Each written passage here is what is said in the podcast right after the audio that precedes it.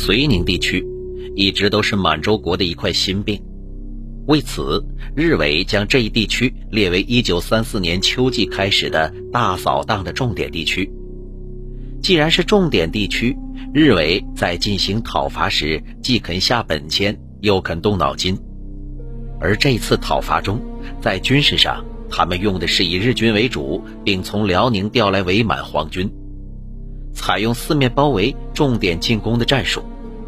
在经济上，他们实行封锁政策，强迫山区农民搬家，实行归屯并户，制造无人区。在宣传上，他们提出“专打平南洋”和游击队，收复山林队的口号，以孤立共产党所领导的绥宁反日同盟军。下一节的故事，我们将由此开展。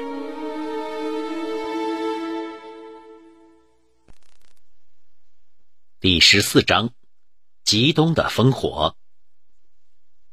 李杜。是一九三三年一月九日从虎林过界去苏联的，当时正是滴水成冰的腊月，据说连帽子都没戴，只穿了一双鞋，只带着妻子和副官、孩子和保姆，却扔在了虎林，连参谋长杨惠臣都未来得及过境。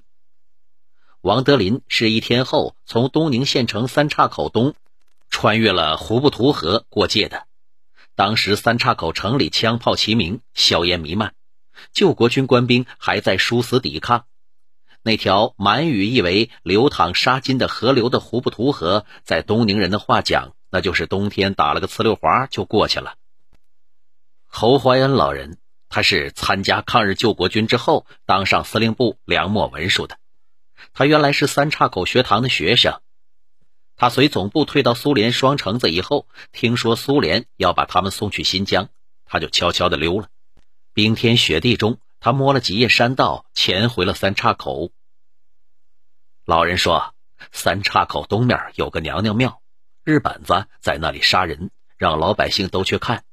杀的都是救国军的官兵，他们大都是负伤后被俘的，一个个被五花大绑，按到铡刀下，脖子后垫上几根高粱杆，铡刀一按，咔嚓一声，这人头就掉下来了。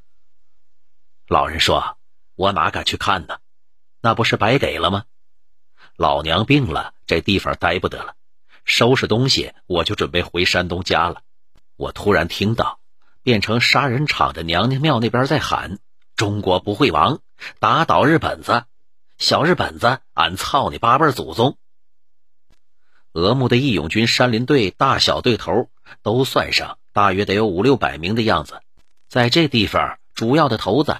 是原来救国军的司令吴一成，他自己的队伍还有五六十人，他们天天蹲在森林里向老百姓要吃要穿，对于老百姓赶编猪、绑票、压马、抢东西等，那胡乱闹一阵，老百姓对他们真是烦极了。这些队伍的思想都是暂时对付着混吧，等关里出兵，或者是老毛子和日本开打，就有办法了。特别是吴一成。他天天当着士兵的面讲关里快出兵了，再不就是关里给汇了大洋钱了。吴义成本来和我军的关系就不好，所以当我军一到俄木时，他表面上对我们挺客气的，暗地里他向一切山林队宣传说他们是共产党的红军，他们是要共产的，你们千万不要和他们接近，他们净玩尖心眼子，弄来弄去就得上他们的当。侯怀安叙述的和1936年6月中共机动特委关于抗联第五军问题的报告中有很多雷同之处。李杜、王德林过界以后，大量的义勇军散落在吉东、东满地区，仅宁安一带就有几千人。散落的队伍中，沮丧、失望、士气低迷，还有前面写过的唐巨武进关以后，辽宁义勇军那种被欺骗了的感觉。有能耐的大官都跑了，扔下俺们不管了。群龙无首的时候，是最需要有威望的领袖出来收拾残军残局的。只有这样，才能重振信心，继续奋起抗战的时刻。也不能说是群龙无首，救国军前方指挥部总指挥吴义成，这时候无疑是最高的首领了。当时他和参谋长周保中正在东宁县老黑山奔往宁安的路上，立即下令停止前进。这么大的事儿，下一步该如何动作？那得好好琢磨琢磨。此人虽然是大老粗，却天生聪慧，足智多谋，而他还偏偏愿意装傻，还自称是无傻子。王德林说他是大智若愚，现在的问题不是愚智，而是在于没了信心，精神头不行了，也要越界去苏联。周保中是不同意的。周保中给他分析形势说。日军只不过是占了几座县城，城外还是咱们的天下，完全可以重整旗鼓打下去。四旅旅长柴世荣说：“咱们都是中国人，到人家那边算咋回事啊？”其他一些旅长、团长也说：“俺不到老毛子那边去，走不了，那就得干。”大伙推举吴义成代理救国军总司令，周保中为总参谋长，并将部队编为四个陆军和一个游击军。一路军司令吴义成兼，二路军司令周保中代，三路军司令姚振山，四路军司令柴世荣，游击军司令李延禄。队伍继续西进，拿下了安图城，救国军稳定阵脚局面，控制了华电、抚松、敦化、蛟河等县大部地区，建立了辽吉边游击区。吴义成当然是高兴了，进了县城，那就等于进了天堂。好吃好喝好日子，攻城时抓获的伪警察局长家人给吴一成送来了金银首饰，还有虎皮、紫貂皮什么的，那就放人呗。这小子暗中勾结日军，突然反攻，吴一成给弄了个措手不及，弃城而逃。九月，吴一成指挥攻打东宁县城，未果，就带着他的基本队伍进山，老熊蹲仓般的蹲了起来。而这时的周保中的处境和赵尚志在朝阳队后期却有些相似。吴义成已经没多少队伍听他的了，周保中却是众望所归。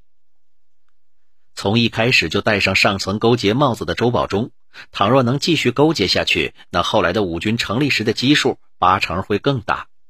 可这时候正好又赶上了北方会议路线回朝，吉东局指示他退出救国军，到宁安。着手建立党直接领导的绥宁反日同盟军，在明清时称之为宁古塔的宁安，是清代正一品将军的衙署地，也是著名的流放地。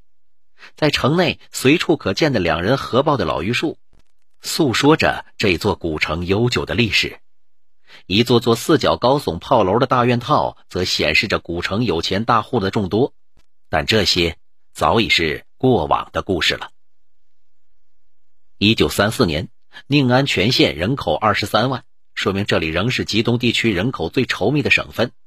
而一座宁安城人口达到两万多，赶得上东大荒一些新移民县份的人数了。一九三四年二月十六日，绥宁反日同盟军办事处在宁安平日坡成立，周保中任办事处主任。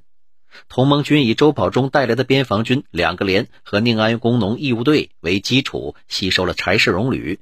王玉峰团、傅显明团、裴振东团、王如启团，另有八道河子自卫队，宁安地区的一些山林队也陆续加入了进来。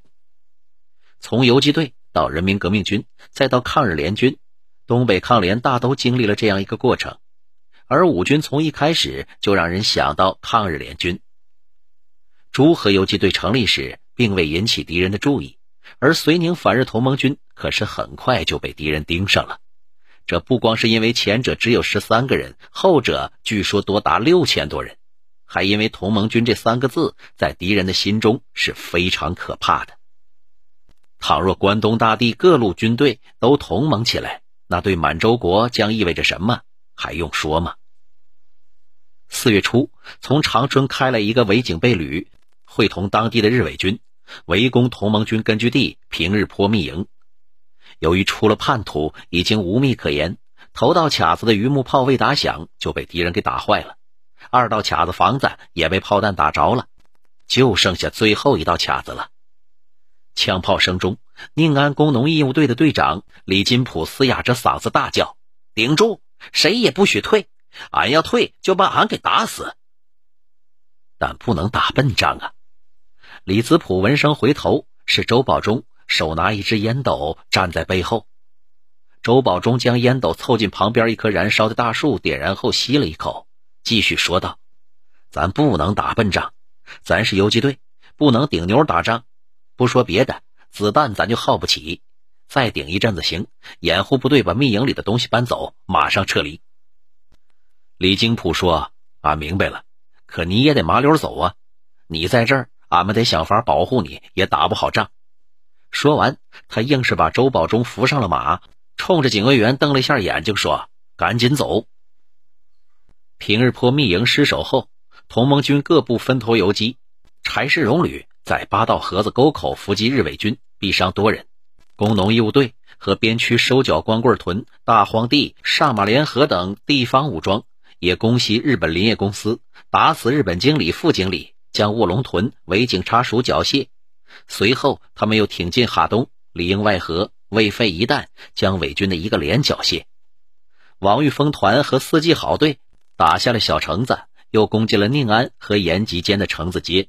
这吉东也被同盟军们搅的是一塌糊涂。